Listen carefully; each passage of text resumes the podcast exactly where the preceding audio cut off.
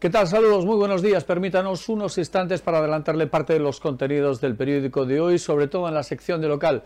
Estamos a miércoles, es efectivamente 28 de diciembre. Ojo a las inocentadas. No es ninguna inocentada, es un dato cierto.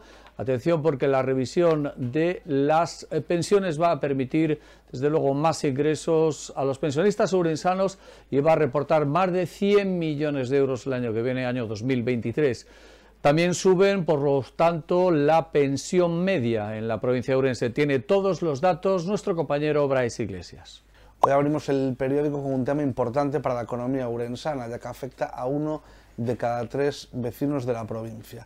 El Consejo de Ministros dio luz verde ayer a la actualización de las pensiones en un 8,5% para este 2023.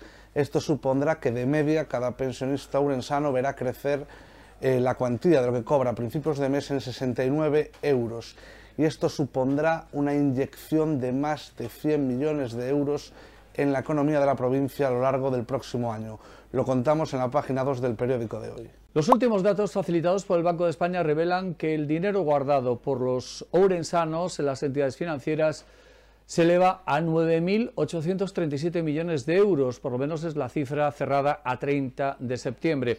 También hay otra variable importante y que certifica digamos que la buena salud del ahorro ourensano. Casi el 40% de las viviendas que se han vendido en la provincia entre enero y septiembre de este año se han pagado al contado. Otros asuntos en clave sociosanitaria, más del 70% de las personas llamadas a la cuarta dosis de vacunación han pasado por el registro sanitario correspondiente. Amplía la información y ofrece más datos Siana Ciz. Así es, el 77,6% de los ourensanos mayores de 60 años ya han recibido la cuarta dosis contra el COVID. La población total es un poco más del 30% los ourensanos que ya están protegidos, ya que la vacuna no solo está recomendada para la gente de más edad, sino también para aquellas personas vulnerables o inmunodeprimidas de la provincia. En crónica de sucesos y tribunales, robo de teléfonos móviles. ¿En qué circunstancias y qué valor eh, tiene lo sustraído? Nos lo cuenta Monchi Sánchez.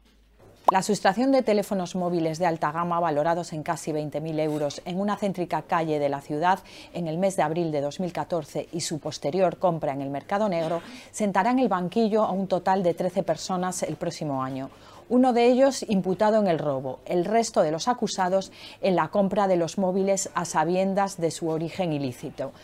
Eh, los terminales eh, estaban, eh, alguno de los terminales costaba cerca de 300 euros y eran vendidos por 50.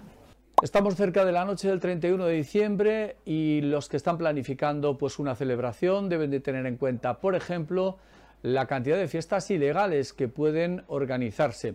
Dicen los empresarios del sector que más de 100. Tiene la información Patricia Casteleiro. La Federación Gallega de Empresarios de Salas de Fiestas y Discotecas de Galicia estima que este año en Ourense habrá 150 fiestas ilegales, lo que supone un aumento del 33% respecto al año anterior. Este año está caracterizado por, la ausencia de, restricciones, pero afirman que el ocio nocturno todavía no se recuperó del batacazo que les provocó la pandemia. Hablamos ahora en el área metropolitana de comunidades energéticas. ¿Quién lo propone? ¿En qué consiste? Lo adelanta Sergio Conde. El Grupo de Desenvolvimiento Rural de la comarca de Ourense, ADERCO, celebró ayer una reunión con los 17 municipios integrantes para abordar el tema de las comunidades energéticas, una iniciativa que permitiría a concellos y usuarios ahorrar hasta un 50% en las facturas de luz y gas a través del autoconsumo de energías renovables. Como siempre en el periódico, muchos y variados asuntos, interesantes secciones con muchos e interesantes temas que despiertan interés para su lectura. En cuanto al tiempo, no se olviden que vuelven las precipitaciones, serán de forma discontinua, 13 grados de mínima, 16 de máxima. Que tengan una feliz jornada, ojo con las inocentadas y aquí sigue la redacción del periódico contándoles el minuto a minuto de este miércoles. Que tengan una feliz jornada, amigos.